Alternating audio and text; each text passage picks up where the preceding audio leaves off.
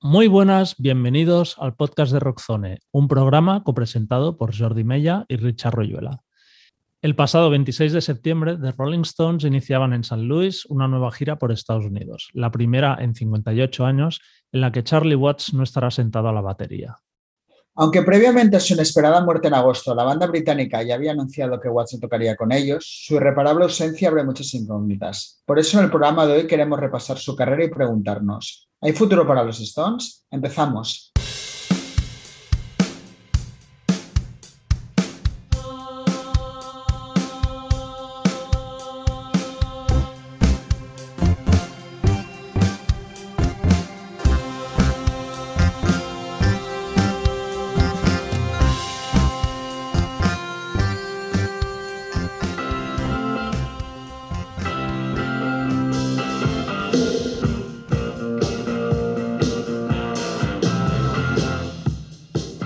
Otro día, mientras entrevistaba a Joby Ford, guitarrista de la banda de punk rock The Bronx, me soltó una frase que se me quedó grabada. Abro comillas.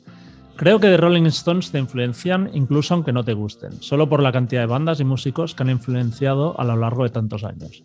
No recuerdo un momento de mi vida en el que no existieran The Rolling Stones. Cierro comillas. Y así es, los Stones siempre han estado ahí. Desde sus inicios en 1962 como banda de rhythm and blues hasta la actualidad, cuando todavía son capaces de llenar estadios, sus tres decenas de álbumes seguirán siendo una puerta de entrada para cualquier fan del rock and roll por los siglos de los siglos. En estas seis décadas de existencia, un auténtico récord que pocas bandas presentes o futuras serán capaces de superar, The Rolling Stones han vivido y creado no solo su propia mitología, sino la de la música popular en general.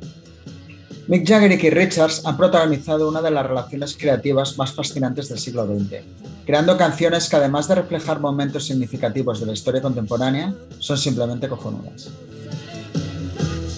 Para charlar sobre The Rolling Stones, hoy damos la bienvenida a Alfred Crespo, Coco para los amigos, codirector de la revista Ruta 66. Hola, Coco. Hola, Jordi, ¿qué tal? Muy bien. También tenemos a Jordi Way, melómano empedernido y uno de los mayores coleccionistas de Rolling Stones en España o directamente el, mayor coleccionista, Jordi. No, esto no se trata de una competición. cada uno, para, cada uno su colección es la, la, mejor. Cada uno es muy, una colección es muy particular, es muy especial. Vale. Y por último, saludamos a Guillem Vidal, periodista del diario El Punavuy, colaborador también de Ruta 66 y director del Festival Blues and Ritmas de Badalona. Hola, Guillem.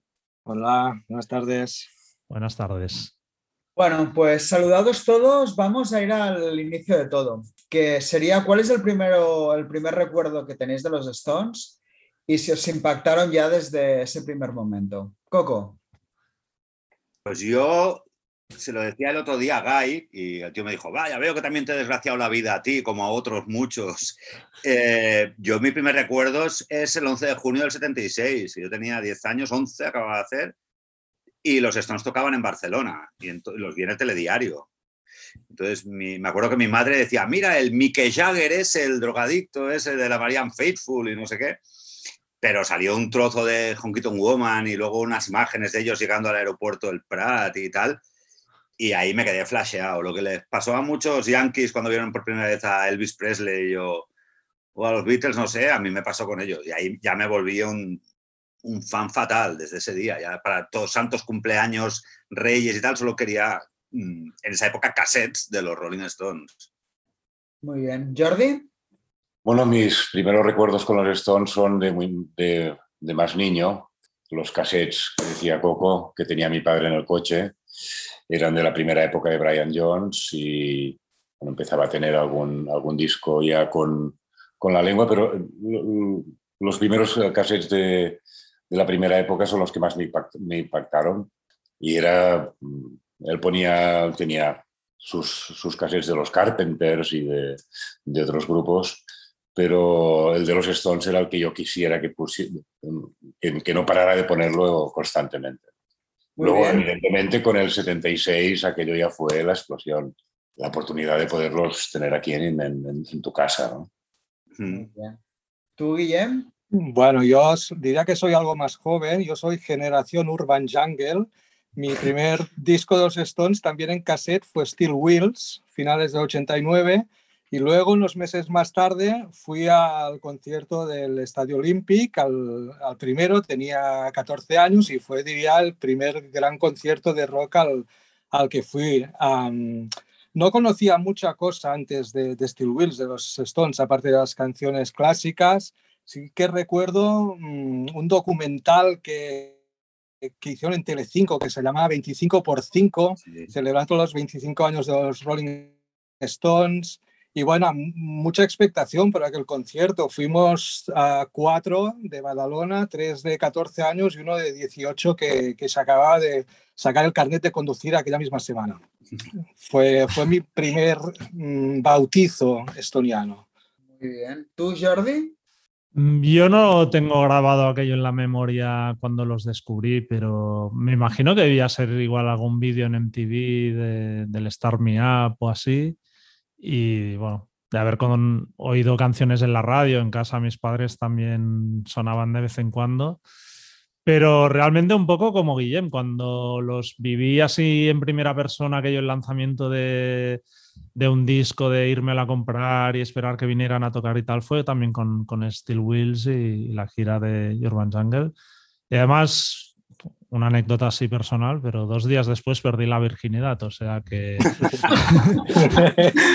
fue, una, fue una bonita semana. Lástima que no fuera allí, en, un, en uno de los... No, no, no, pero Así que es. ¿Y tú, Richard? Ya por hacer que la anécdota sea doble, justo en el momento que la he hecho, ha entrado mi hija al comedor y te ha oído. Mi hija, que es su padrino, o sea, quiero decir que todo. que lo sepas que Zoe ya, ya sabe, esto ya se va un poco. Ya tiene un dato más sobre mí. Ya tiene un dato más de tu vida y esto. Muy bien. Tú, tú, Richard, cuando pues yo, a ver, yo tengo un hermano mayor y, bueno, sí que no tengo un recuerdo claro de cuándo, pero sí de saber que existía el grupo, ¿no? Satisfaction y cosas de estas. Pero de hecho siempre digo, mi primer álbum de rock comprado eh, adrede fue para mi décimo cumpleaños le pedí, pedí Tatuyo de los Stones. Disco que, lo conservo, ¿eh? tengo la copia y de vez en cuando está un poco pues he hecho polvo porque además los platos o tocadiscos que se llamaban entonces no es como ahora y te acaban destrozando los discos, pero sí, sí, el álbum lo tengo y, para mí es un álbum que tiene, pues claro, un valor sentimental increíble. Y entonces ha habido épocas, ¿eh? o todos creo que vivimos como Guillem ese momento de vuelta con Steel Wheels y el Urban Jungle, que los vimos pues muchos de nosotros por primera vez. Y luego he tenido altibajos eh, con el grupo, de escucharlos más menos, pero ahora estoy en un momento bastante espectacular. Muy bien. Bueno, luego hablaremos específicamente de, de Tato You, pero antes me gustaría saber si creéis que vuestra relación con el rock y la música en general sería diferente de no haber existido The Rolling Stones. Jordi. Pues yo creo que sin los Stones hubiera sido completamente diferente. Sin la British Invasion hubiera sido algo muy diferente. Eh, contamos que, según decía Moody Waters, el blues tuvo un hijo y lo llamaron rock and roll. Las raíces están en Estados Unidos. El, rock and roll viene de los, del blues del Mississippi. Y quien realmente lo hizo famoso fueron los, niños ingleses que eh, tuvieron que ir a Estados Unidos a, darle, a enseñarles lo que realmente Ah, tenían en su cultura. Yo creo que sin Beatles y Stones y toda la British Invasion hubiera sido totalmente diferente. Guillem. Sí, poco añadir. es evidente que si los Stones, con los Stones uh, se forjaron muchas cosas, también el concepto de banda, de cinco, de cinco miembros, y no solo también en su etapa blues, sino también ¿no? la, la época Some Girls, la época Exile Main Street antes. Yo creo que cada momento estoniano, cada etapa ha marcado, ha marcado de algún modo la, la evolución del rock, ¿no? Sí, evidentemente poco añadir. Sin los Stones la historia hubiera sido muy diferente. ¿Coco? Sí, sí. bueno, es que ya cuesta imaginar ¿no? la historia del rock sin, estos eh, elementos. Y además, yo creo que han hecho mucho porque perdure el rock. O sea, porque es un ejemplo de longevidad extrema y suprema. Porque, a ver, todos hacen mayores pero, pero con estas movidas que, consiguen estos tiparracos, o sea, aún te parece que puedes ser mayor y, ser un rockero y no hacer el ridículo, aunque a veces eh, los que te ven dicen, hostia, cuidado, cuidado con este señor mayor que, que se cree que no pero han, conseguido una cosa absolutamente estrambótica, que no sea acabar solo en Las Vegas o haciendo cosas para gente mayor, sino que parecen que, lo típico de que el rock and roll nunca muere y que los viejos rockeros nunca mueren, no sé qué, lo han representado muy bien y han conseguido alargar mucho la ilusión de, toda esta historia, yo creo. Richard. Bueno, yo creo que, ya ellos lo han dicho todo, hay muy poco a añadir, ¿no? Creo que también la pregunta iba un poco, ¿no? A nivel personal, ¿no, Jordi? Sí, para nosotros sí. también la relación con el rock. Bueno, yo ya he dicho que fue mi primer disco, con lo cual hay un inicio claro con ellos, ¿no? Es evidente que mi adolescencia y tal no está marcada por los Stones, ni mucho menos. Pero yo creo que en cierta manera, en la intro del programa, lo que ha dicho el de The Bronx, ¿no? que en cierta manera es que los Stones están en todos los lados y al final, aunque no sea directamente, están en las bandas que a ti te molan, con lo cual eh, es que probablemente sin ellos todo hubiera sido bastante diferente. No sé, Jordi, ¿cómo lo ves tú? Sí, no, a mí, o sea, una de las cosas curiosas es que aunque los hubiéramos, creo que todos, ¿no? Descubierto de niños o adolescentes, supongo que por eso siempre nos parecía una banda como de viejos, aunque tuvieran 35 o 40 años ellos, ¿no? O sea, es como un referente de banda de viejos, pero que molan.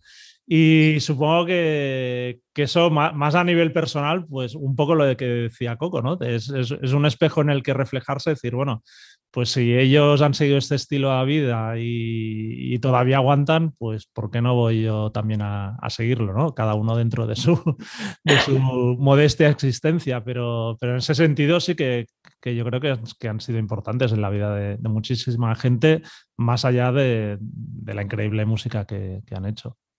Totalmente de acuerdo. Tan larga es que, bueno, prácticamente llevan seis años de, seis décadas de carrera o seis décadas.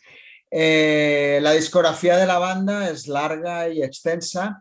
Y vamos, si nos gustaría dividirlo un poco según el guitarrista que, haya habido en cada momento, ya que han marcado muy clara, de manera muy clara las, épocas de la banda. La primera sería la de Brian Jones, más centrada en el rhythm and blues de, de sus inicios, esa primera parte, y luego algo más experimental en la segunda parte de, Brian Jones.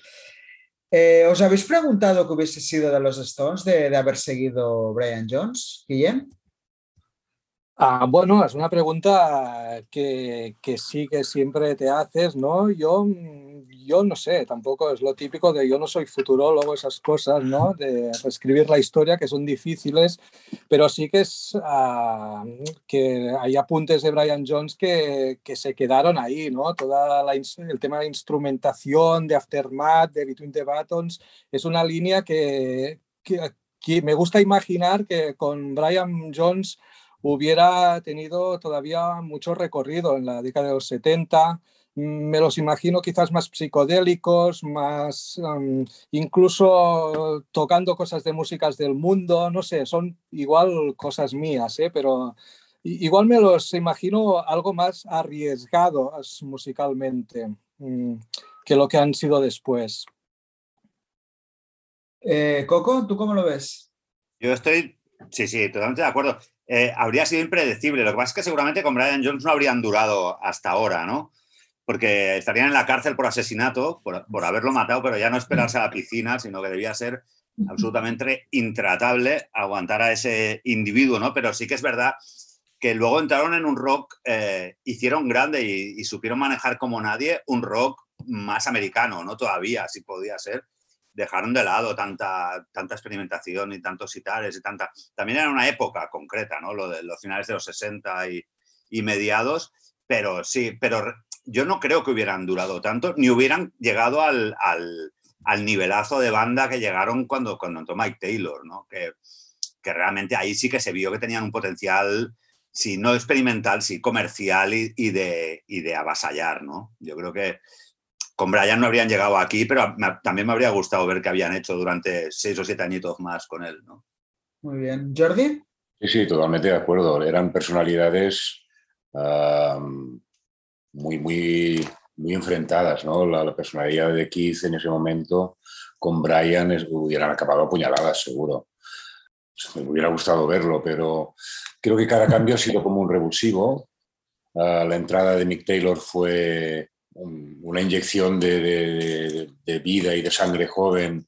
Un niño que venía de los Blues Breakers eh, se apoderó de, no de las composiciones, pero sí del, estilo musical que, iban a, enfocar durante los siguientes años. Luego, con la marcha de, Mick Taylor fue bastante traumático, sobre todo para Richards, que, lo veía como un compañero perfecto para sus eh, juegos de guitarra, pero la entrada de Ronnie también fue el Stone perfecto. Es, parecía que había nacido para, para entrar en los Stones. ¿no? desde el principio que estoy seguro que su sueño era, era tocar con ellos. Mm. Luego, luego vamos a estas etapas, ¿eh? o sea, hablaremos de, mm. de cada una de ellas. O sea que perfecto. No sé, Brian Jones, ¿alguna cosa más, Jordi? O... Bueno, Brian Jones, claro, no, ojalá hubiéramos vivido los años 60 y hubiéramos vivido, hubiéramos visto a los Stones con Brian Jones. No, no, tuve la oportunidad de verlos. Eh, un personaje tan que fue el fundador de la banda, que, fue el que marcó un poco la línea de, de, seguir a los viejos bluesman. Es un personaje imprescindible. Ojalá hubiéramos tenido unos cuantos años más de Brian, por supuesto. Muy bien. Jordi. Yo creo que igual lo, que decíais, esto de la senda más experimental, en cierta manera, dado que los Beatles se terminaron, igual hubieran pillado un poco el relevo de los Beatles en ese sentido y, quizá eh, veríamos ahora de Rolling Stones como una banda más innovadora, ¿no? Porque ese papel de, innovar y de vanguardia se lo, se lo, han apropiado un poco más los Beatles y los Stones parecen más tradicionalistas en ese sentido. Y quizá de haber seguido Brian Jones nos hubieran sorprendido eso con cosas que, ahora ni, imaginamos y posiblemente hubieran dado pie a... No, creo que se hubieran convertido en una banda de estadio, pero igual sí que podrían haber tenido una especie de trayectoria, yo que sé, como muy influente a nivel de, ¿no? Unos, de Velvet Underground, por decir algo, ¿no? Como un grupo más, más de culto, más intelectual hasta cierto punto. No sé, hubiera sido interesante, la, verdad. Y nada, bueno, un poco Jordi ya, ya, apuntaba a lo de Mick Taylor. Realmente en esa etapa, pues la, banda se centra en un rock más ortodoxo, más de, raíces. Y es quizá la época donde crean los clásicos así más conocidos por todo el mundo. ¿Pensáis que esa, esa etapa con Mick Taylor es el inicio del classic rock? en alguna, de algún modo, Coco? Pues sí, se podría, podría considerarse. Además coincide con, porque es que tampoco nos equivoquemos, los conciertos, los macro conciertos no existían prácticamente. O sea, eh, aparte de los cuatro festivales hippies que todos sabemos y tal, pero incluso bandas como Grateful Dead o, o Jimi Hendrix así, ellos solos no tocaban en recintos especialmente grandes, ¿no? Y es a partir de que los Stones se, meten allí ya con, toda esta movida y empieza la famosa gira de, del 72, que, que, ya aún tocan en pistas de hockey y en sitios, o sea, hacer un Madison Square Garden es una cosa como, como enorme, ¿no? Yo creo que sin el paso este con Mike Taylor, que realmente les hizo ser la banda de rock and roll por, de referencia, ya no habían Between the Buttons o, o Satanic Majesty Records, cosas de estas así, de jugar con la experimental y tal. Era, era un disco infalible uno detrás del otro, ¿no? Con, con Mike Taylor. Entonces, eh, allí nació el classic rock, el arena rock y posiblemente el rock como lo entendemos hoy en día, ¿no? El rock clásico. Eh, Jordi. Bueno, aparte de la entrada de Taylor, la influencia musical que, que tuvo, también ellos eh, cambiaron muchísimas cosas. montaron su propia discográfica, crearon el, icono de rock and roll más grande que ha habido en la historia, que es la lengua. Se convirtieron en un producto de marketing eh, increíble, ¿no? Y, exacto, los conciertos empezaron a, ser más masivos y los fans de los Stones ya crecieron a, a proporciones estratosféricas. Guillem, Sí, solo añadir que, es increíble cómo Taylor cuajó con Richards, ¿no? Porque podía habernos sido así y la verdad es que Richards siempre cuajó muy bien tanto con Taylor como, como con, con Boot. Mm, realmente Mick Taylor eh, era muy joven uh, y se reveló como, como una esponja de, de, de sacar sonidos, sacar eso, ¿no? Una, una compenetración con Richards que, que, no, que podía no haber, no haber sido así, podía haber naufragado. No, no era fácil ser guitarrista, no, de, no, debió ser fácil en aquel momento pues sustituir a, a, a Brian Jones y ser guitarrista de los Rolling Stones. De, de hecho, en el primer bolo, bueno, en Hyde Park, eh, la cosa apuntaba a desastre, porque el, el Exacto, sí. es un estropicio, o sea, Richards hace una cosa y, y, Mike Taylor hace otra, ¿no? El bolo tiene una simbología y un... Pero eh, no podías pensar que aquello se convirtiera en cuatro días en, en, en una máquina eh, ultra controlada, ¿no? Que funcionaba Ujú. de putísima madre. Ellos crearon el Ancient Art of Weaving, que es el- la manera de tejer las dos guitarras, Mm. y eso, la, la demostración más, más, más real, yo creo que está en el Sympathy for the Devil del Get Yours Out, Mm. que mm, están los dos haciendo el solo y es una maravilla.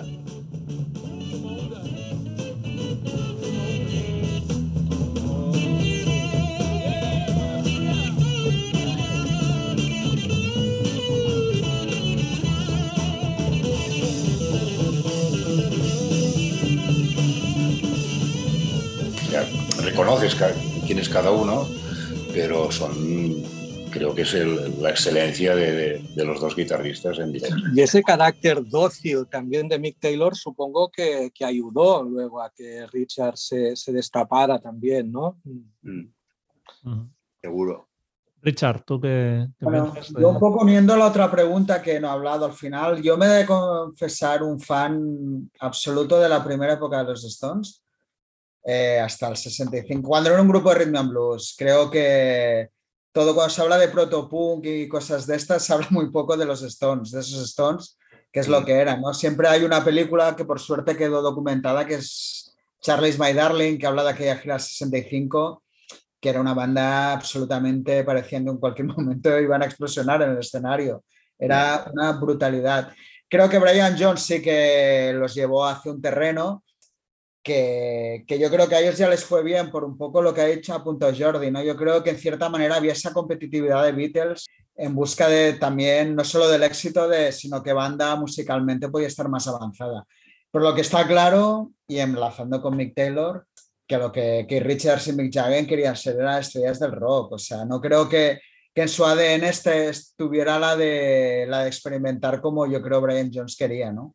Mm. Entonces, y alguien lo ha apuntado, creo que Mick Taylor, curiosamente el guitarrista con menos carisma que ha tenido los Rolling Stones, sea el tío que ha dado al grupo esa época de, de máximo esplendor musical, ¿no? Que a mí personalmente esa parte de, de raíces no me gusta tanto, pero bueno, eh, un poco lo que apuntaba yo de la pregunta, los grandes hits que todos nos vienen a la cabeza los Stones en un 80% creo que son de, de esa época, ¿no?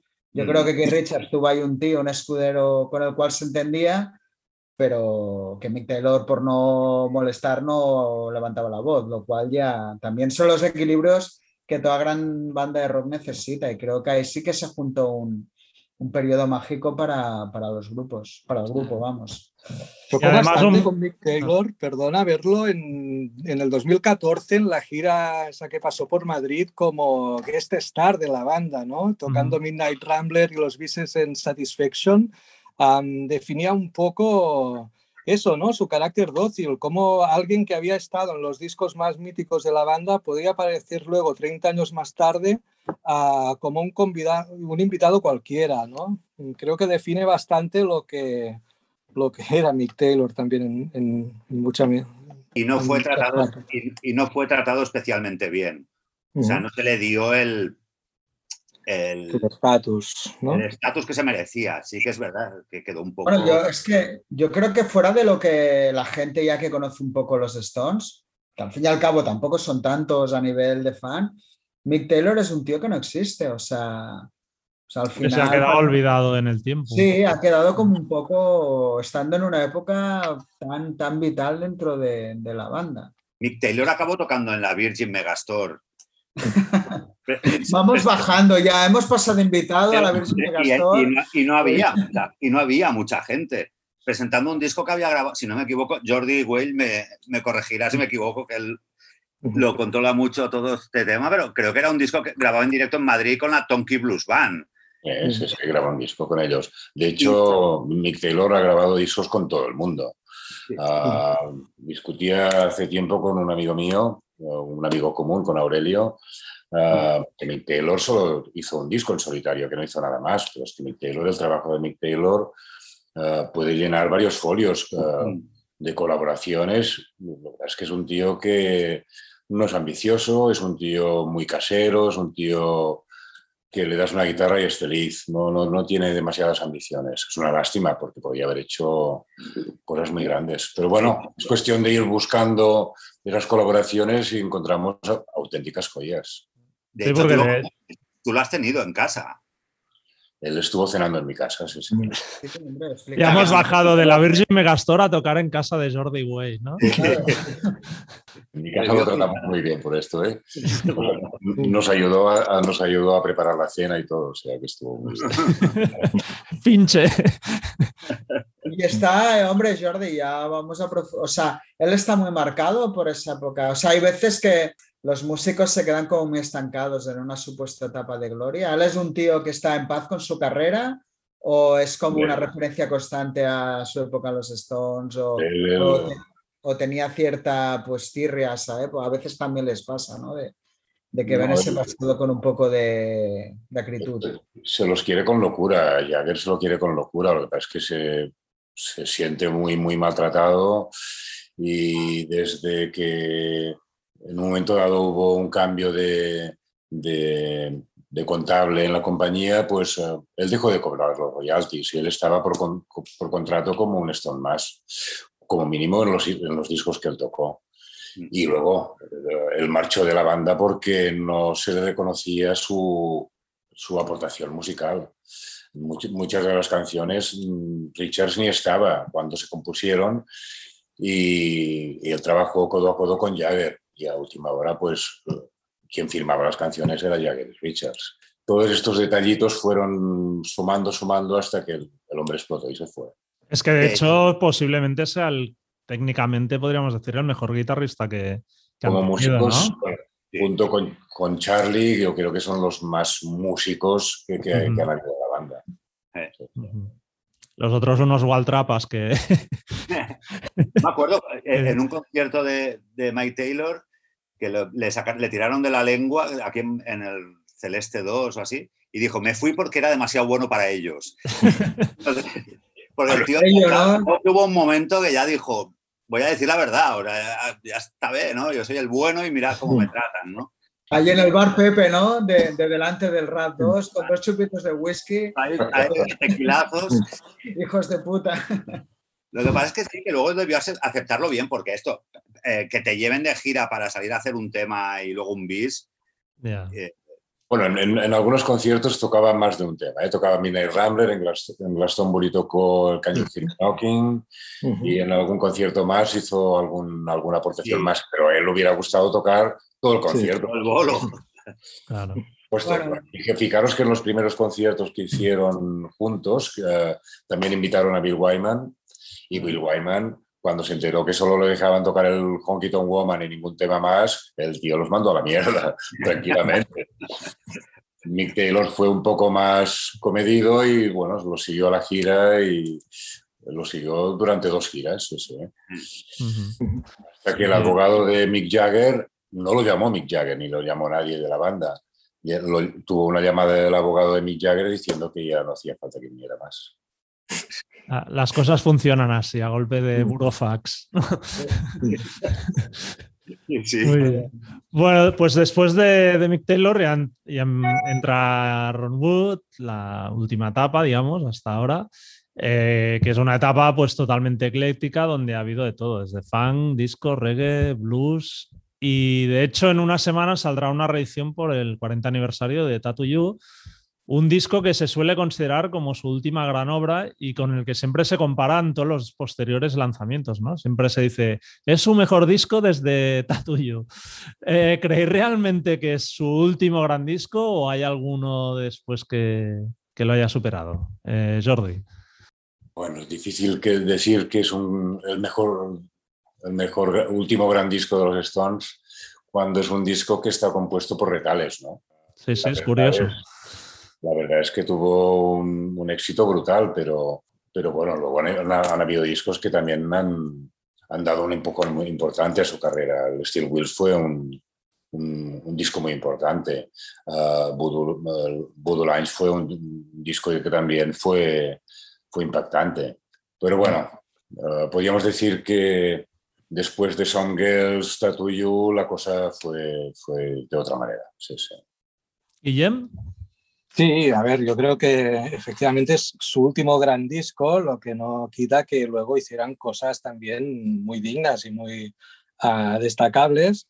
Y, pero es un disco que, que, tiene algo, realmente yo soy muy fan, por ejemplo, de la cara B de Tattoo You, ¿no? con esas canciones, uh, que era un territorio todavía muy nuevo ¿no? para los Stones, con Jagger con, cantando en falsete, no sé, tiene, tiene algo ese disco, ese video, todos sabemos cómo surgió, que, ah, que, no, que, no, era un disco propiamente ah, como los otros, que fue un, pues, un puzzle ¿no? de varias piezas, pero, pero tiene algo, es evidente que desde su portada hasta su single Start Me Up, hasta esas canciones más deep tracks que, que decíamos, ¿no? Uh, Worried About You, tops, etcétera, es un disco que, que, tiene algo y ese algo no sé si, si, lo han tenido luego muchos discos de los Stones.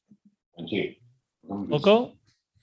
Sí, pues poco, poco más añadir. Realmente es un disco de retales muy bien hecho. O sea, lo que deben tener escondido estos pájaros, porque si em, realmente en, en, esa época, y debería seguir siendo, pero a veces los LPs, la secuenciación era súper fundamental, ¿no? Es lo que dice Guillem, es, la cara B es como entrar en otros Stones, es otra movida, pero todo está perfectamente ensamblado, ¿no? De hecho, yo creo que, que han seguido tirando y la mayoría, lo que ha podido cambiar es la producción o un poco, pero seguramente todo lo que nos han estado dando están en el mismo baúl que estaban la mayoría de canciones de You. O sea, están, deben tener ahí un material por desenterrar y como no, no, se han dedicado a hacer anthologies como los Beatles y, y, tal, todavía, a ver, circula mucho material en el mercado pirata y tal, pero bueno, al final te cogen eso, te, le pegan cuatro meneos y tienen un tema nuevo de puta madre. Entonces ahí mm, realmente es el último disco redondo, aquello de decir, hostia, es que no sobra ni un nada, ¿no? Es, todo es bueno. Luego, incluso hasta Bridges to Babylon, que la portada es horrenda y todo, que, pero tiene, tiene temas de puta madre. Eh, pero sí que es verdad que ya no son discos aquello cuadrados, ¿no? Al, milímetro. El tatu yo le salió redondo, le salió perfecto. De hecho, bueno, las reediciones siempre van sacando, que han regrabado ahora, ¿no? Como temas de la época que también tenían por ahí. A mí me da y bueno, no, pero hay cositas que están bien, o sea, si lo tomas por lo que son, pues a mí, yo que sé, a mí lo de la reedición del Exile Man Street aún me tiene traumatizado. Ya, bueno, ese fue duro, pero. de golpe veas en los créditos que canta Lisa Fisher y dices, si no había nacido, ¿cómo llegó a Nelcott? ¿No? O sea, una cosa es una reedición y otra es que a Jagger le dejes solo con las llaves y, pueda meter mano. Y yo creo que la reedición tiene que ser respetando el espíritu original del disco. Y a, ver, a ver qué hay en Gojetsu, por ejemplo, la reedición está, está de puta madre. Los temas que hay no son especialmente aquello de la hostia, pero bueno, eh, tienen una coherencia con el disco, ¿no? Esperemos que ahora también se, comporten. Yo lo que creo que tú un poco como Steel Wheels, que para mí también es un gran disco, de otro rollo, un disco ya como más comercial, casi su disco ahora, por decirlo de alguna manera. Mm. Pero sí que tiene mucho que ver, que creo que esto es una de las características de los grandes grupos, ¿no? Que yo creo que eran dos momentos vitales de la banda donde tenían aún que demostrar algo, ¿no? Creo que mm. los 80 con la entrada, con todo el cambio que estaba viendo de New Wave, de los dinosaurios, decir, hostia, somos capaces de hacer un disco hasta casi actual, ¿no? Porque había... Y creo que los 90 fue el momento cuando ellos volvieron, entre comillas, de reivindicarse como la gran banda de rock de la historia, ¿no? Entonces creo que hicieron un disco muy bueno y si todos creo que recordamos fue el inicio de los macro conciertos de verdad, de grandes montajes, tal, o sea que creo que coinciden dos momentos muy tal. Yo sé decir, y os pido perdón a los fans de los Stones, que soy muy fan de Dirty Work. O sea, sé que está considerado el peor disco de los Rolling Stones, pero a mí me encanta. O sea, me parece buenísimo. O sea, no. Ahí lo dejo. Tú has, levantado la mano, ¿no, Jordi? ¿Estás un poco de acuerdo? Sí, sí, yo encuentro. Está muy bien, no entiendo por qué hay esa manía de Dirty Work. Entiendo, que el grupo la gente la obsesión que tiene con este disco, no lo entiendo tampoco. Porque es que está muy chulo, es un disco de rock muy bien hecho y tal. Y luego me gustó mucho el de versiones de blues también, ¿eh? Que también no deja de ser un epitafio, ya decir, eh, cerramos el círculo y de aquí venimos, ¿no? Y creo que fue un disco que tenía su encanto. El de blues es cojonudo y Dirty Works, el problema para mí no son los temas, es la producción. Es la producción, exacto. Aguanta muy mal el paso del tiempo. En, o sea, se ha quedado muy anclado en esa época, esas baterías, es que el sonido. Ya, bueno, yo como tengo eso muy... como a ti te gusta el sonido de esa época, pues te lo veo. Dame reverb, dame reverb con la batería, anda. ahí, ¿no? Esas reverb guapas.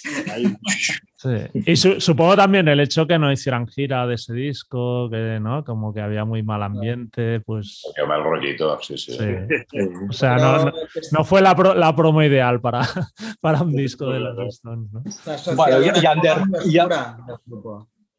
y, Undercover también tiene cosas, ¿eh? Es un buen disco también, ¿eh? Sí. Mm. Y otro disco que me encanta es, es eh, Emotional Rescue también, es un disco que. También, también Recuerdo, además, cuando, cuando salió, yo tuve la oportunidad de una amiga que conocía al Jordi Tardá, ah, me consiguió un cassette un par de meses antes de que saliera. Y, ostras, estaba, yo lo oía y estaba en, el cielo, en el cielo oyendo ese disco. Me encantó. Esa época le tengo muy buen recuerdo. Yo reconozco, yo reconozco que cuando oí Emotional Rescue, la canción por primera vez, no dormí en dos noches porque no entendía eh, qué era eso.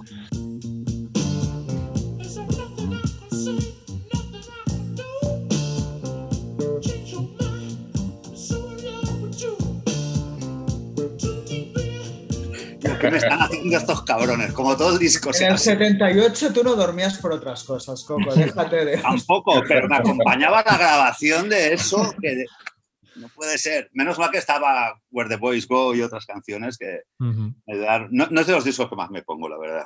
Yo antes lo que quería decir de Emotional Rescue, precisamente hace igual dos, tres meses me dio por escucharlo y me sorprendió que suena mucho a Franz Ferdinand. O sea, han fusilado bastante estos discos oscuros que hay por ahí de, grandes grupos y luego hay el, aprovechado que dice, hombre, pues de aquí voy a pillar una línea de bajo, no sé qué, y nadie se entera porque... Porque nadie se acuerda. Porque nadie se acuerda, sí, sí, es, muy curioso.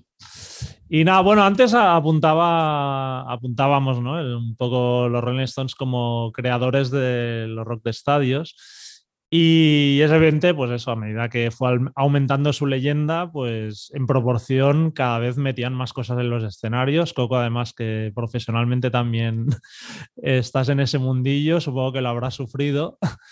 Em, ¿Pensáis un poco que, que se les ha llegado a ir de las manos y que quizá una banda como ellos simplemente con tocar pues no necesitarían tanta para Fernalia, Coco, empezamos contigo y si, tienes alguna anécdota de algún montaje así especial, pues cuenta también. Bueno, a ver las las. A ver, a mí personalmente no me molan los conciertos con muñecas hinchables, lenguas de fuego, ascensores interiores, porque a nivel de concepto prefiero un concepto de Bruce Springsteen, aunque me guste menos o más, o que sea, que salir, tocar eh, es evidente que si tocas en un sitio que te tienen que ver 50.000 personas y a partir de la 10.000 no se ve nada, tienes que meter sus pantallas de vídeo y, todas sus películas, ¿no? Pero realmente a mí no me, a mí no me, no me gusta. Mi concepto de rock, yo en esto soy muy... Además es que han sido superados. Es que al final... Eh, si esto sirviera para que Jagger no tuviera que correr 18 kilómetros al día porque le quitaran las pasarelas, y, se quedara ahí jugando, no sé qué, pero es que al final siempre te va a venir una Beyoncé o, o quien sea y te la va a hacer Más el gorda. doble. porque. Claro, ya piscinas ahí en el techo, y todas estas movidas, ¿no? A mí personalmente, la verdad es que no me interesa. Currar en un bolo de los Stones eh, es realmente curioso. Es sobre todo, más que técnicamente, porque sí que son, son bastante aparatosos, pero no, no son YouTube ni son Beyoncé o... o- Sí, ahí- o ahí Muse tienen o una- cosas así, ¿no? Exacto, hasta Coldplay, yo que sé, llevan movidas que son como más... eh, es lo que rodea al- al- a la movida en sí, al bolo en sí, ¿no? sobre todo por cuestiones de seguridad. Es, es como ultra estricto y luego es impredecible. La anécdota que así que puedo contar es en uno de los conciertos que, me- que tuve la suerte de trabajar, el, el avance de la gira, el tour manager y tal, vino al Estadio Olímpico y dijo que los camerinos eran una mierda, que ya habían tocado, pero que estaba aquello no sé qué, y que ellos allí no, que ahí no montaban el catering, que ni de coña. Y entonces preguntó, ¿está libre el Palau Sant Jordi? Y le dijeron, "Hombre, pues espera que lo pregunto. Y, cogieron el, el Sant Jordi Club para camerino. Ah, muy bien. Entonces un camión de backline que montaron allí para si querían calentar, comida como para 15 bodas, mesas de billar, bueno, toda la película, para que estuvieran cómodos, enmoquetarlo, sofás. Y cuando ya estaba todo montado, todos los camareros a punto, todo preparado, llamaron diciendo, oye, que al final, que van directos del hotel al, al bolo, ya podéis empezar a desmontarlo. Y nos quedamos como con Dios. Y hubo que desmontarlo todo. No, es que no lo pisaron el, el San Jordi Club, Bueno, ni aparecieron. Y yo tenía una chica que trabajaba allí que era súper fan de los Stones, que me llevaba dos meses pidiendo, ponme en el catering que así conoceré a Mick Jagger y tal. Y la pobre mujer estaba bastante polvo. y para olvidar las penas se fue al Jamboree y se encontró a Mick Jagger en el Jamboree, con lo que Hostia, qué bueno. la cosa acabó bien. Igual se encontró a Mick Jagger y se llevó 5 kilos de langostas que no, no habían ni tocado, ¿no? También del catering. Y sí, la- les dijeron, coger la comida que queráis porque esto se va a tirar todo. Era Ujú. todo fruta, quesos, bueno, una, una pasada. Ya, ya que estamos contigo, Coco, también podrías contar, porque obviamente los Rolling Stones han venido en sus giras, pero también han estado por aquí en bolos de estos corporativos, ¿no? Sí, uno hicieron en, en el Museo Nacional, porque es que además nos sorprendió que en uno de los conciertos de los Stones todo el rato estaban la gente de producción yendo al museo. A- todos runners, runner llevaban al Museo Nacional y decía, "Este- este cara de aficionado al románico catalán eh, no tiene, ¿no? O sea, que aquí algo traman. Y casualmente luego se empezó a filtrar por ahí que había un vuelo privado para los 200 mayores inversores o accionistas del Deutsche Bank y, y montaron un vuelo allí, cobraron 4 millones de euros por 75 minutos Joder. y se presentaron con todo, con todo el arsenal. Les tuvieron que montar unas jaimas y unas movidas, se pusieron como las ratas porque como no tenían presión de, de tener que estar ahí, era- para ellos fue como un fiesteque, ¿no? Y, y realmente van haciendo cosas de estas. Una amiga que también los pilló en Estados Unidos en una fiesta de la Coca-Cola, tocando solo para invitados. Sí. De Sí, hecho, sí. an- antes de la- del inicio de la actual gira también hicieron un bolo, ¿no? Para Sí, un propietario para la- de un... la familia Kraft. De Kraft. ¿no? Son como un poco lo utilizan también un poco como, como calentamiento de la gira. ¿eh? Y son conciertos más, más cortos, suelen durar una hora, hora y poco. Sí, hora, hora y cuarto. Es no está mal, ¿no? Un calentamiento de 4 millones de euros. Pues, Estoy calentando, yo estoy calentando en la banda hasta como si no me sacan, ¿eh? Por cuatro, sí, sí. por cuatro millones caliento, vamos. Jordi Way, ¿tú qué, qué piensas un poco de toda la parafernalia que llevan en, en los conciertos? ¿Te sobra? ¿Te gusta? Bueno, depende de la época. Cada época tiene su- sus modas y sus cosas. No sé si estuviste, habéis tenido la oportunidad de estar en el, en el Exhibitionism, que es esta exhibición que se hace de, de memorabilia, de los Stones, de carteles y tal. Hay una habitación, había una habitación en Londres que habían los diferentes montajes de los conciertos, con maquetas pequeñas, con, con todos los planos. Y bueno, es curioso cómo uh, las diferentes épocas va evolucionando el tema de los escenarios. Evidentemente luego Beyoncé ha venido y Pink y toda esta gente y los han mega superado. Pero ellos fueron también un poco pioneros en aprovechar un poco el montaje escénico para, para ser más impactantes en directo. Ah, para mí el escenario que más me ha gustado fue, eh, se utilizó muy poco, bueno, hubo uno que se utilizó, se utilizó en el intermedio de la Super Bowl, que era chulísimo porque había una, el escenario era una lengua y la parte interior de la lengua, o sea, ellos tocaban en la boca, dijéramos, en los dientes, y, los, y la lengua se descubría y había público dentro de la lengua. ¿no? Eso luego en la gira del 50 aniversario, que hicieron dos conciertos en Londres y dos en Nueva York, se utilizó una especie de lengua también que daba forma al escenario. Y el, el pit o la, la, parte frontal del escenario también daba cabida a pocos privilegiados que estaban justo delante. Ese para mí es el escenario quizá no era el más aparatoso, pero el que más, el que más me gusta. Guillem, ¿tú qué piensas? Bueno, mm, Coco vio los Stones en el Manac, no sé si Jordi los vio alguna vez en esos conciertos que hacían en, el Olimpia, o en el Paradiso, en el en Brixton, pero la mayoría no hemos tenido otra oportunidad que ver los Stones en, en estadios, ¿no? Y eso, aparte de, más allá de las muñecas y los muñecos, ¿no? lo que conlleva son repertorios que, que, tienen 13 canciones fijas que nunca fallan, ¿no? Mm. En esta gira que están haciendo ahora he visto que Kai Brown Sugar, ¿no?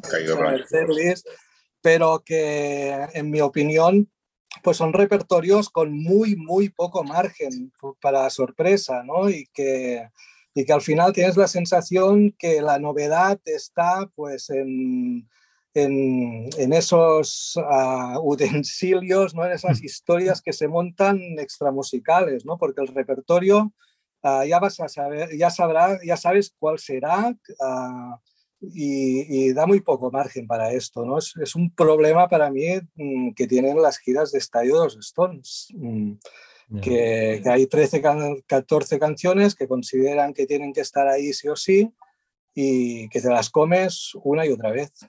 Nos pueden cambiar un poco de orden, pero siempre están. Richard. Bueno, yo lo que creo que me gustaría ver a los Stones, aunque fueran estadios, tú lo has apuntado, Coco, más en un concepto Springsteen, ¿no? Yo creo que lo hemos hablado, ¿no? Cuando hicieron pues la gira de Steel Wheels, que creo que estuvo bien que se la sacaran, por decirlo de una manera así más vulgar, de aquí estamos, mega escenario, pero creo que luego cuando ya no puedes competir o no tienes que competir con todas las grandes estrellas de pop o dos o bandas así, me gustaría que lo, a veces lo llevaran todo a algo más eh, orgánico, urbano. Ha funcionado con Springsteen, eh, lo hemos visto gira tras gira, estoy convencido que con los Stones podría funcionar de, la misma manera. ¿no? Luego es verdad que está lo de los repertorios, no podemos pedirle a los Stones igual que toquen cuatro o tres horas como Springsteen. Curiosamente creo que la gira de Urban Jungle fue la última que hubo aquello, algunas sorpresitas, que era la primera vez que lo veíamos, pero con el tiempo la perspectiva ha hecho que, aquel fuera una gira con, muy buen repertorio, ¿no? Pero bueno, yo ya es algo que doy por hecho, me encantaría verlos en, obviamente ya en una arena o en un teatro, pero no puede ser. Pero mm. sí que creo que se les ha ido de las manos, es mi opinión. De todas maneras, la última gira, la del Blues, que es la última vez que los vi yo aquí en el Estadio Olympic, y hará un montaje más sencillo. Sé que había las macro pantallas, pero no recuerdo que hubiera así no, cables ni nada, ¿no? Y era más elegante. Sí, sí, a mí me gustó mucho el montaje ese. Y al final bordeas con la hortera si no vigilas mucho. Mm. al final son, ingleses, tío. Los ingleses viejos son horteras. Nunca. Eso no lo podemos obviar, ¿eh? Bueno, y luego hay el B-Stage, hay también esa canción que, en cada gira desde hace 20 años se vota por internet, ¿no? cosas que al principio podían tener gracia, pero ahora, no sé, y, que huele un poco a tongo, ¿no? Además. También. es, como, es como los sorteos del Real Madrid en la Champions. la bola caliente. y siempre sale Angie. Siempre sale Angie. De, de, hecho, una cosa un poco en función de esto que entraría la siguiente pregunta. Yo en esa última gira es donde por primera vez dije, ostras, ¿no? Los vi mayores, decir, esto empieza ya a tambalearse un poco, ¿no? Especialmente me llamó la atención aquel bolo Charlie Watts, que lo vi muy apurado, ¿no? Un batería que hacía de la sobriedad y la elegancia. Me dio la impresión de ver un tío que estaba ya un poco, decir, joder, ¿no? Y bueno, un poco, aunque la historia de la banda ha habido pues momentos críticos como la expulsión que hablábamos de Brian Jones y su posterior muerte, la salida de Bill Wyman, lo de Charlie Watts, yo creo eh, que ha sido algo completamente diferente, es otra historia. ¿Cómo ves que, la banda de momento siga? Tú como fan de corazón. Yo estoy convencido de que van a volver a Europa a hacer la gira del 60 aniversario, eso está clarísimo. A, todos nos duele no ver a, Charlie detrás de, los, de la batería, pero bueno, tenemos a Steve Jordan, que es íntimo amigo de, de, Richard, se siente protegido. Ellos quieren seguir tocando. Si, no sé si os habéis fijado, habéis visto algún vídeo de esta última gira. Richard está mejor que, que, que, la, que, la, gira anterior. Yo lo veo mucho más sanote, mucho más activo y la manera de tocar la guitarra también mucho mejor. Y bueno, esperemos que, que vengan otra vez y tengamos la oportunidad de verlos. Si ellos quieren seguir tocando, yo los voy a seguir hasta, hasta el final, por supuesto.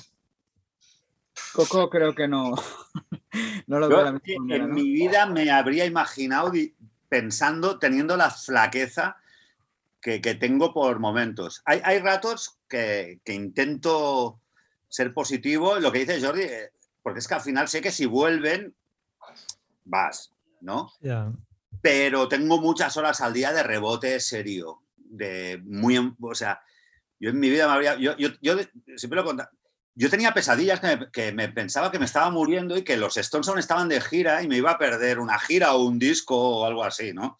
Y al final he llegado a la conclusión que como Rolling Stones seguramente nos enterrarán a todos, pero, pero Charlie era, hostia, para mí era una debilidad, ¿no? Aparte, el tío que está detrás anclándolo todo, como decía eh, Jordi Well, el más músico de los que quedaban, o sea, un tío con una clase, un estilo. Un... Y yo ahora mismo ver a los Stones con Steve Jordan, cuando se murió Charlie Watts era ni de coña. Ahora ya son como 18 horas al día, no, y 6 ya veremos. Y sé que si se acerca el momento, no sé, pero yo realmente lo llevo mal. ¿eh? Yo habría encontrado muy lógico que, a ver, la gira que están haciendo ahora es un compromiso, ya la, ya la han cobrado. O sea, son, son bolos que estaban pactados eh, y que se deben, ¿no? O sea, me la debes y me la haces, ¿no? Pero no se, no se van a contentar con eso, van a seguir. Van a seguir porque yo creo que ya no les llena. Eh, mira, igual si no siguieran como Stones, Jagger grabaría sus discos, Richards grabaría los suyos y tendríamos más discos y los iríamos a ver. Y Ronnie. Veces, ¿no?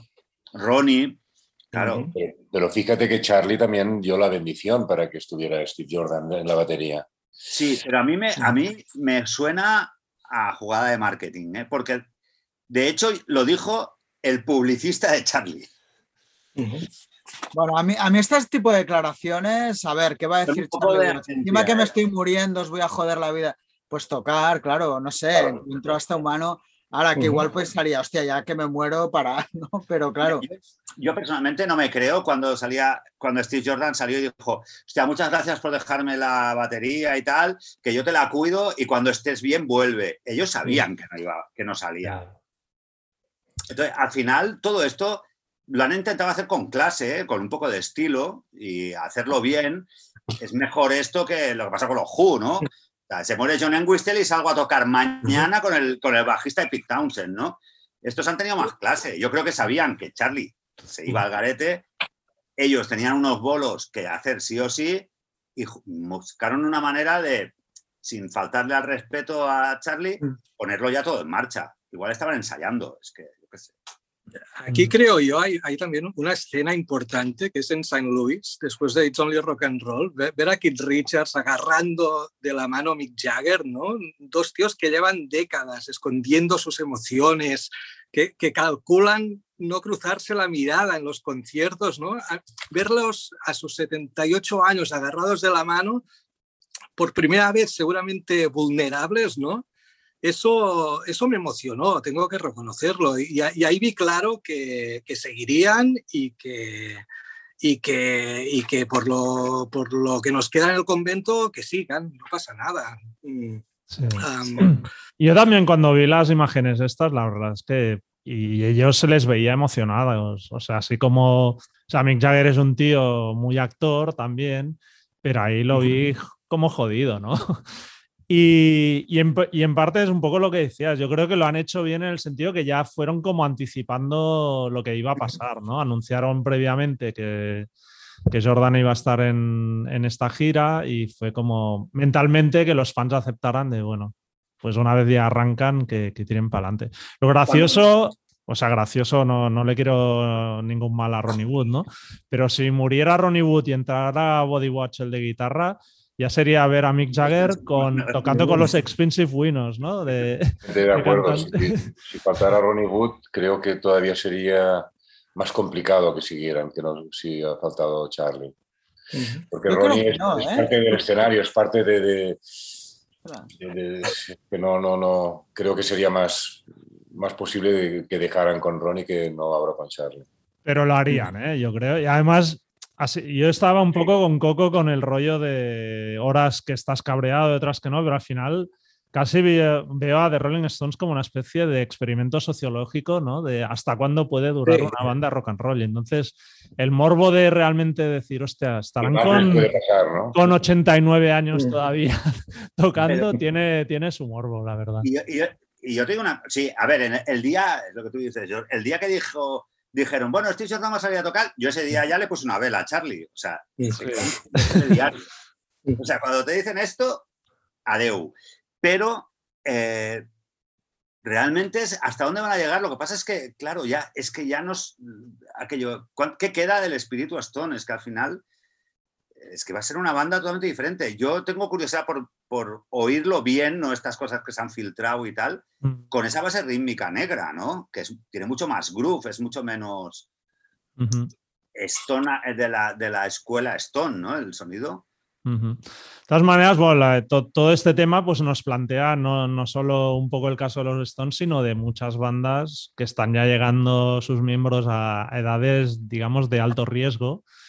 ¿Creéis que en general se deberían replantear sus finales? O, bien dejarlo, decir, bueno, pues a partir de ahora vamos a hacer eh, giras en, salas más pequeñas o pabellones más pequeños, porque obviamente habría mucha demanda, y volver un poco a los orígenes y quizá buscar un final más digno de no intentar venga, hasta el final a lo grande y arrastrarte por, por los estadios, ¿no? Guillem, ¿cómo, ¿cómo, lo ves? Bueno, yo creo que todos nos, nos habíamos imaginado a unos Stones tocando blues en, a esta edad, en sitios seguramente más pequeños, no que continúan jugando la carta de, de Jagger corriendo y corriendo y corriendo, ¿no?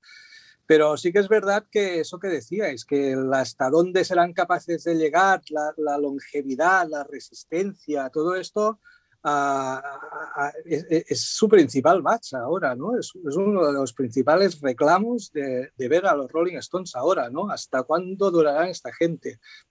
Y, y, no sé, la verdad es que no sé cómo va a acabar eso, pero sí, a mí me gustaría que no, que no, que no plegaran, que, que continúan tocando, pero de un modo seguramente más contenido de lo que están haciendo ahora, que ya hacen giras en, um, con cuatro o cinco días entre concierto y concierto, pero bueno, um, cosas más, más fáciles de llevar para señores de, de esta edad, supongo. Claro. Es que pensar que no hay compañía de seguros que los quiera asegurar. ¿eh? ¿Cuántas cancelaciones nos hemos comido? ¿eh? Yeah. Claro, porque se emperraban en no reconocer su edad. En esto son, están siendo inteligentes. O sea, no querían reconocer. Jagger, que no puede salir a hacer bolo Barcelona, descanso Madrid, descanso Bilbao, descanso no sé. Porque cuando no se quedaba sin voz, se, es que, no, a ver, son humanos, aunque no lo parezcan, ¿no? Entonces, na, nadie les hace. Ya ahora, claro, han dicho, hostia, bueno, si dosificamos un poco más, podemos llegar a los 89, pero, pero realmente, bueno, mientras. Yo creo que ya, en esto, yo creo que Jagger es suficientemente listo como para saber que el día que, que no, de la, no vaya a dar la talla y vaya a hacer el ridículo, eh, será el que pondrá el freno de mano antes de acabar haciendo el payaso como Phil Collins en una reunión de Genesis sentado en un taburete, ¿no? Que es darle un bofetón y decirle, tío, tú eres idiota. O sea, A ver, ¿qué te pasa? ¿Que no, que no ves que hay, un, hay una leyenda, hay algo que... que, que Pero hace es que, Coco, gente- creo que, que el problema es ese, tú lo has dicho con las giras, es que yo lo de Phil Collins lo veo terrible, porque da mucha pena a él, ¿no? Eh, pero no da pena, da, da pena que no tenga amigos, que no tenga un amigo que le haya metido No, una pero hostia. es que a lo mejor lo que dices es que esa gira estaba cerrada de antes del confinamiento, tú la has cobrado y el pollo, ya sabes que el rock, ya hablamos de la industria del rock, no Pero de también, habla- grupos- pero también hablamos de gente que tiene mucho dinero. Entonces, No, antes pero de- sí, ya, pero yo creo que hay un momento que eso, no sé, o sea, sí es verdad, pero no piensas en esos términos. Yo creo que el problema que hay en general es que si ahora Mick Jagger o yo personalmente siempre he creído que la banda con su legado puede hacer lo que quiera. Si yo me quiero arrastrar es mi legado y tienes todo el derecho de la misma manera que tú tienes el derecho a comprar un, ticket o verlo no. Pero, o sea, al final que alguien como Jagger claudique o me voy a tocar en sitios pequeños, que a mí es lo que me gustaría, como ha hecho Guillem, verlos tocar blues o como me gustaría que pasara con ACDC, también es como reconocer ya una derrota, ¿no? La derrota de tu vida, que te has hecho ya tan grande que no puedes hacer lo que has hecho siempre, ¿no? Y esto, si te metes encima en la cabeza de alguien como Mick Jagger, no como nosotros, que al final somos personas mundanas, debe ser súper complicado, ¿no? De que él no. reconozca que se ha acabado su gran vida y de No. que... pero puedes venderla muy bien, lo puedes vender todo muy bien. No, no, si no es que la vendas o no, es que tú sabes que se ha acabado lo que se daba. Y eso no. ser muy complicado asumirlo uno.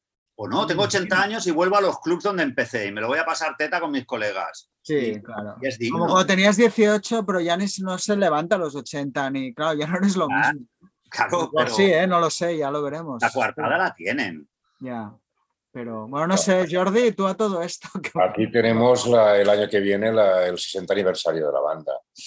Ah, y estoy convencido de que van a hacer conciertos en Londres que van, van a ser es- muy especiales porque es eh, su lugar de nacimiento y algún concierto por Europa, ojalá. A partir de aquí yo pienso que se van a replantear muchas cosas. No creo que se vayan a hacer tours mundiales, sino que quizá veamos algún replante- replanteamiento.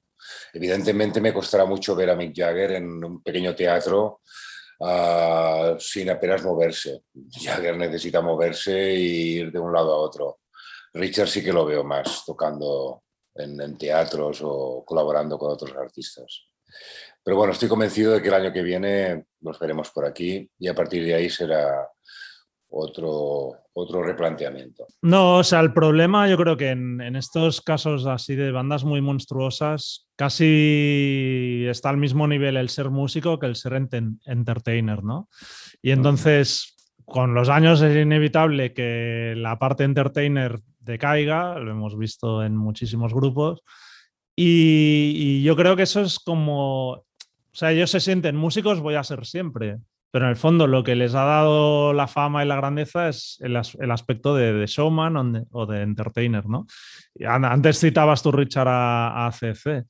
O sea, Angus Young, si no sale haciendo el baile del pato por la pasarela, igual es que ni le apetece ya ni tocar, ¿sabes? Y dice, pues para eso me, Ya, me Aquí retiro, donde ¿no? tengo yo las dos. O sea, yo creo que al final Angus de eso es un esclavo ya, ¿sabes? Sí, sí, sí. O sea, pero se mezcla, tú lo has dicho, el entertainer, el tal, el decir, hostia, si dejo de hacer esto es que ya no soy el Angus que he sido grande, ¿no? Bueno, se mezcla. O la gente no me... Sí, no sé. No, ¿Pero ¿Qué debe pensar él cuando se ve en el camerino vestido de colegial con la mochilita? Claro. De hecho, sí. las, las últimas giras ya, ya no hacía el striptease, eh, quiero decir que al menos tiene, tenido esa dignidad, ¿no? O, o incluso ha tocado, o no se ha quedado sin camisa. Bueno, se ha visto, porque llega un momento. Igual lleva pañal y no puede que- Es que se ha quedado cansado. O sea, si antes era pequeño, es que ahora es muy pequeño. Sí, sí. Guillem, yo- querías decir Sí, algo? no, yo, a, a diferencia de Angus Young, yo creo, por ejemplo, que The Who están haciendo conciertos muy dignos como señores de setenta y pico años, que son vestidos como señores de setenta y pico de años, ah, sin hacer demasiada parafernalia ni, ni gimnasia, ¿no? Y, y que, que están demostrando, aunque es evidente que Daltrey no, no puede estar siempre perfecto de voz, ¿no? Pero están dignificando bastante lo que puede ser un concierto de rock de estadio de, de, gente mayor, ¿no? Mm. Que hay, hay ejemplos, creo, de, de, envejecer bien en, ese sentido. Sí. Bueno, ahora veremos si, si, llega a haber gira de Springsteen también, cómo, cómo, será, porque las últimas así apariciones se le ve bastante también cada un bajonazo. O sea que. De golpe te haces mayor. Sí, sí, sí. Que al final es otro. No, no, no lleva muñecos hinchables, pero Springsteen también es esclavo de tocar tres horas, cuatro horas, y eso no lo va a poder hacer, ¿no? Entonces, veremos cómo lo gestionan. yo creo que es mejor verle dos horas buenas que verle tres horas que vaya el hombre ya asfixiado o que, o que acabe montando esas verbenas que hacía al final de alargar los temas para coger aire. Que yo venga y darle, y darle, y darle. O sea, no, tío, ves parceína, ¿no? Haz lo que te toca, escoge y pero bueno, ahí Coco, de nuevo, no es porque quiera, o sea, en la biografía de Springsteen creo que lo explica un poco, ¿no? Que al final parte de los conciertos más largos que han subido han sido eh, como en la última gira, ¿no? Que era un poco como decir, no, no, yo aún aquí estoy para tocar cuatro horas y no sé qué, cuando la realidad es que no. O sea, quiero decir, hasta si eres Springsteen o quien sea, debe ser muy complicado darte cuenta de que ya no, o sea, de que ya no eres lo que has sido, pero que puedes ser muy digno, pero cuando has sido una mega estrella, que te ha recorrido el escenario las veces que te ha dado la gana, que tal, pues encontrar ese momento de decir, bueno, pues desacelero, que a lo mejor lo han entendido mucho mejor Roger Daltrey y no lo sé, es, es, una historia complicada. De hecho, bueno, para acabar ya, eh, vamos a hacer la pregunta que puede parecer muy irónica, pero no lo es, que sería, ¿hay futuro para los Stones? ¿Coco? teniendo en cuenta que en el 76 ya se separaban y era la última gira, pues seguramente sí, en el 2072 estarán celebrando el 90 aniversario de la banda porque habrán criogenizado alguno, no, no sé. Eh, eh, lo que parecía que era solo devolución, o sea, pago mis deudas y todos los... Eh, seguro que están tramando algo más, esto seguro. muy a largo plazo no puede ser pero algo así. Bueno, de hecho había como un disco medio terminado, ¿no? Decían, por ahí, corría. No sé. O sea que igual hasta... Como mínimo más digna que la reunión de los Faces que anuncian ahora, seguro, después de oír lo, último que ha grabado Rod Stewart.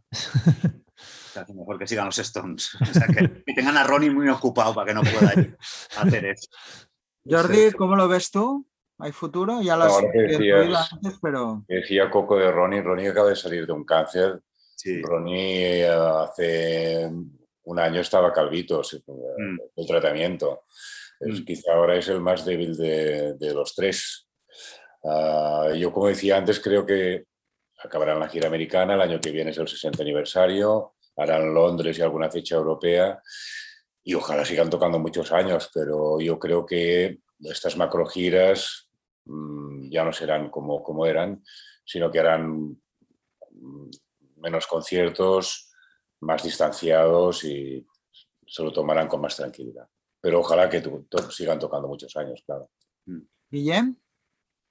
No, yo futuro a corto plazo creo que sí, es lo que dice Jordi, el 60 aniversario está al caer, algo harán, pero y a partir de aquí, pues bueno, supongo que según las vicisitudes de la vida, según la salud de cada uno, pero sí que tenemos, creo que ir haciéndonos a la idea que, que, se aproxima un mundo sin los Stones, que eso cada vez está más cerca y que, y que llegará, que llegará y lo viviremos. Es así, la vida, ¿no? Al final. Mm, hemos estado muchos años con ellos, ¿no? Mm, no sé, los, los vi en el Urban Jungle, ya me decían esto, que era su última gira, su último concierto, pues no sé, los he visto muchas veces más, ¿no? O sea, hemos tenido muchas más raciones de Stones de, seguro, seguro de lo que nos imaginábamos la primera vez que los vimos. Fuese en el 1976, en el 1990 o en el 1995. Por lo tanto, no sé, ha sido un privilegio, ¿no? Mm, compartir tanto tiempo con ellos y ver tantos discos a tiempo real, tantas giras. Mm, pero sí, habrá un final, habrá un final, como todo, y, y es evidente que ese final, pues, está más cerca ahora. Lo de Charlie Watts nos ha abierto los ojos mm, que lo que se presagiaba hace, hace unos meses. Es así. Jordi, Mella. Pues sí, un poco lo mismo que Guillem. Yo creo que estamos ya entrando en la prórroga de, de, la historia de los Stones y a ver si es de 15 minutos o de media hora o hay balón de oro y se mueren tocando, ¿sabes? O sea, pero, pero bueno, la verdad es que es eso. Ha, ha sido toda una vida que nos han acompañado y, y bueno, ojalá que todos los que estamos aquí los sobrevivamos, ¿no? Eh, si no querría decir que la hemos palmado. Así que, que mejor ver nosotros el final de los Stones que no ellos que vean el nuestro. ¿Tú, Richard? Bueno, un poco la línea. Yo creo que, que la banda morirá el día que muera Jagger o Richards, uno de los dos. Creo que Ron Wood lo sobre, o sea, podrían seguir. Pero como Jordi Güell ha apuntado, yo pienso que más allá de esta gira o de algo por Europa lo grande que tengan pensado, creo que no harán este tipo de giras ya por, por, ellos porque no pueden y supongo por la propia pereza de poner esas maquinarias en marcha, ¿no? Que, que no hay que olvidarse que no es una llamada y mañana salimos, sino que prevén unos, o sea, pues eh, una previsión de que no creo que ahora nadie se atreva a hacer con ellos, ¿no? Pero bueno, creo que la banda, hasta que uno de los dos muera, no se dará por muerta, eso lo tengo ya clarísimo. Siempre habrá la llamada del Deutsche Bank, ¿no? Para que se lo repiense. Exacto. Claro. cuatro milloncitos. No, pero esto puede pasar, o sea, otra vez un Coachella, un mega evento de estos que, que diga, pues vamos a entrenar a los Stones, o que eso puede, yo creo, seguir pasando, ya visto el, el panorama. Uh -huh. Bueno, veremos. Pues hasta aquí llegamos, señores. Ha sido un placer tener aquí a tres entendidos del tema. Muchas gracias por invitarnos. Muchas gracias. Muy bien. y esto. Pues nada, bueno, pues os, gracias os dejamos todos. tranquilos. Venga. Muchas gracias. Buenas noches. Buenas noches. Chao. Oído,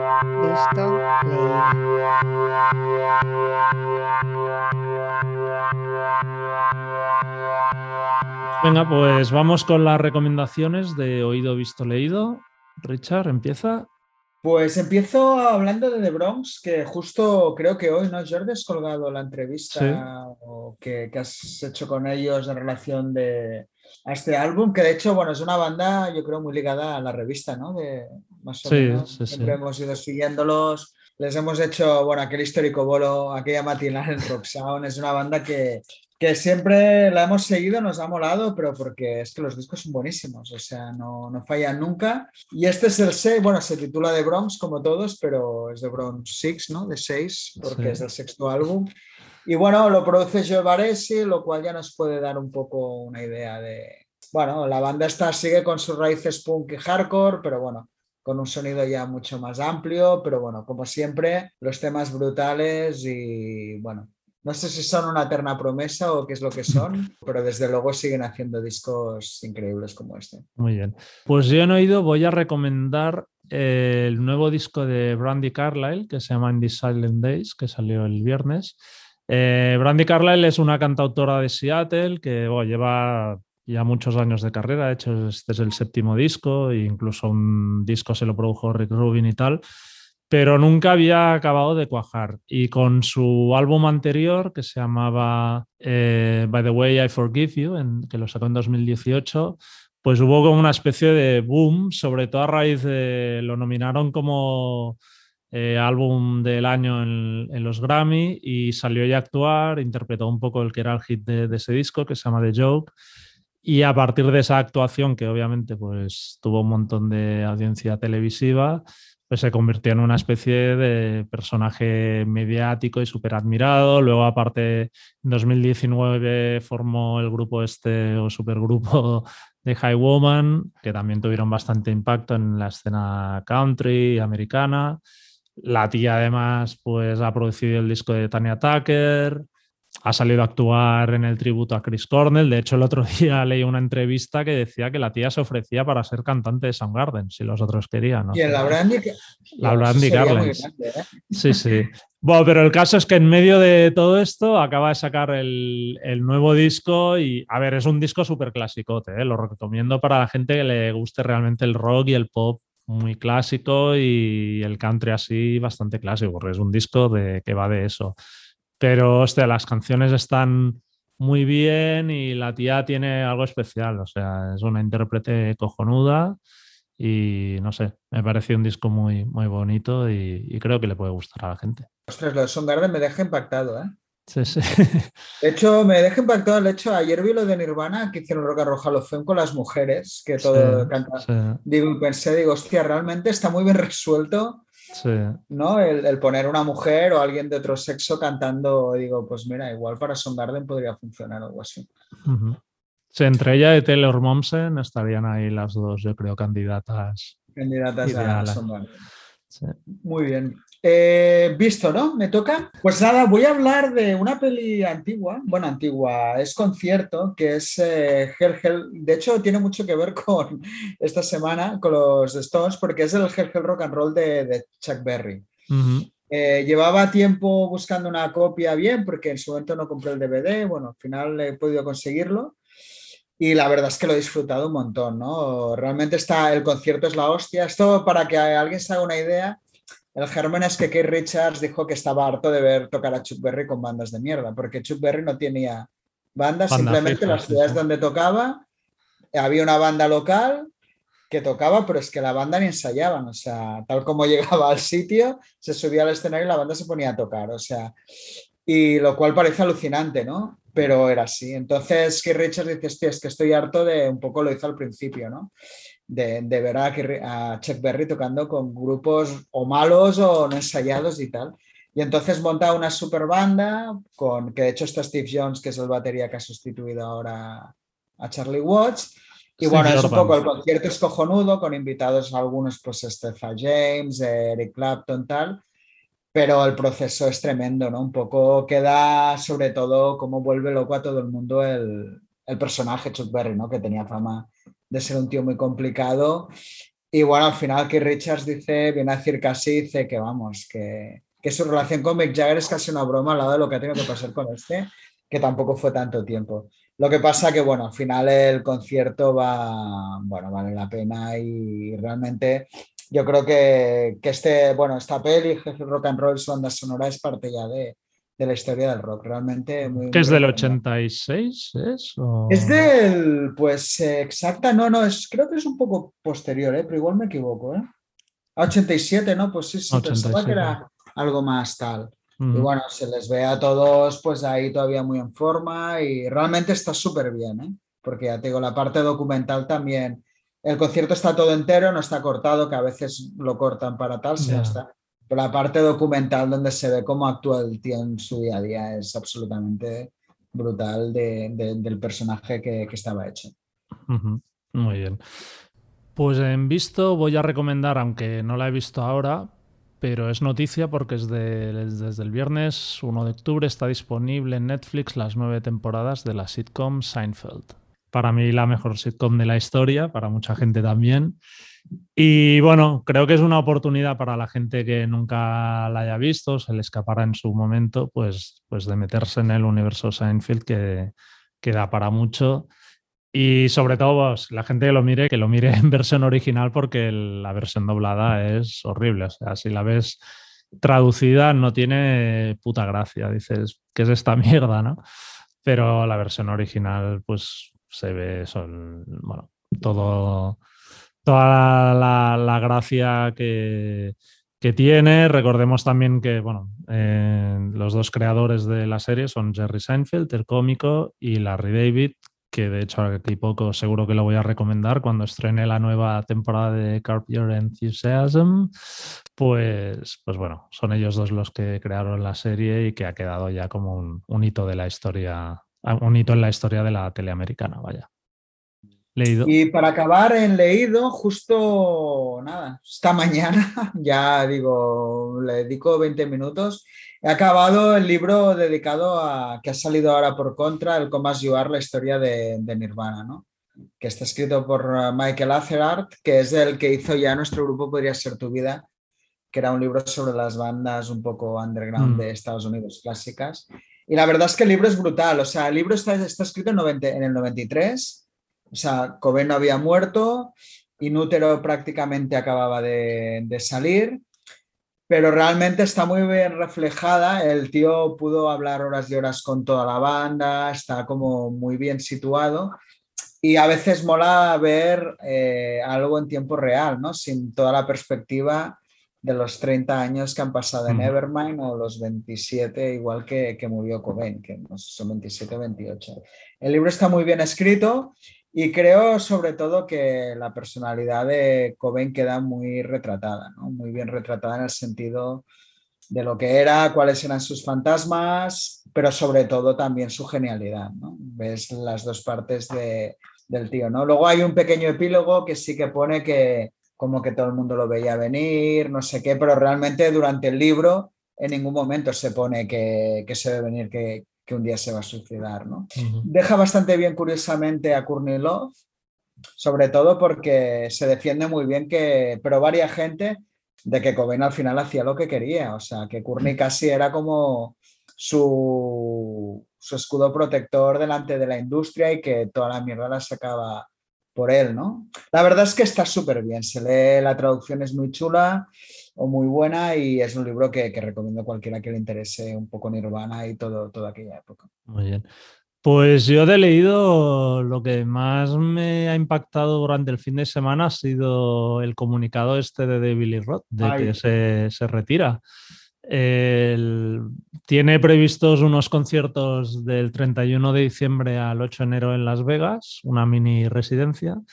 Vi- y nada, y el otro día pues se descolgó, se descolgó en una entrevista que por lo visto no fue una entrevista, sino que el periodista descolgó el teléfono, David Roth empezó a hablar y no le dejó hacer ni una pregunta. O sea, fue como un comunicado así por voz y eso diciendo que estos eran sus últimos conciertos, que tiene sus motivos, pero que tampoco lo- los deja claros, aunque se intuye que igual el tío está enfermo o algo. O quién sabe, igual simplemente es un truco publicitario para vender las entradas de estos conciertos y quién sabe si se alargar un poco más eh, la residencia. Pero bueno, sea como sea, nos queda pues unos pocos meses para salir de dudas y, y bueno, será una pena que, que se retire porque ha sido uno de los grandes frontman y cantantes de la historia pero también es cierto que ya con la muerte de, de Eddie Van Halen y sin posibilidad de que la banda funcione, pues tampoco me extraña que decida en plan, mira, tengo 66 tacos, me retiro y a vivir la vida que, que ya está, que ya he hecho suficiente. Yo he seguido también esto, bueno, como mi probablemente personaje favorito de la historia del rock, que es... eh, me gustaría que fuera fiel a su... Me da mucha pena porque aún siempre tenía fe de que juntara su banda, hiciera Mm. una última gira, la banda que grabó Iteman Smile, y que hiciera algo por Europa, porque el tío parece que tenía ganas de tocar. Pero me parecería dentro de lo que cae muy coherente que, que acabe ya y que hoy hemos hablado un poco de las grandes estrellas, ¿no? Del- del rock y que realmente el tío, pero también estoy de acuerdo que el comunicado deja entrever que igual el tío está enfermo también, ¿eh? Sí, por sí. la manera en que, que dice ciertas cosas, así que, joder, ya David Lee Roth no, no, que aguante un no, poco que aguante, que aguante. Bueno, Muy bien. Pues nada, eso es todo. Pues hasta aquí el episodio de hoy. Esperemos que lo hayáis disfrutado. Si es así, por favor, descargad o suscribiros al podcast de Rockzone en cualquiera de las plataformas donde escuchéis vuestros podcasts. Spotify, Apple, iBox y dejadnos una puntuación o un comentario. Y si os ha gustado, no dudéis en recomendar el podcast a vuestros amigos. Muchas gracias y hasta la semana que viene. Hasta entonces podéis seguirnos como siempre en nuestra web rockzonemac.com, así como a través de Facebook, Twitter o Instagram. Nos vemos.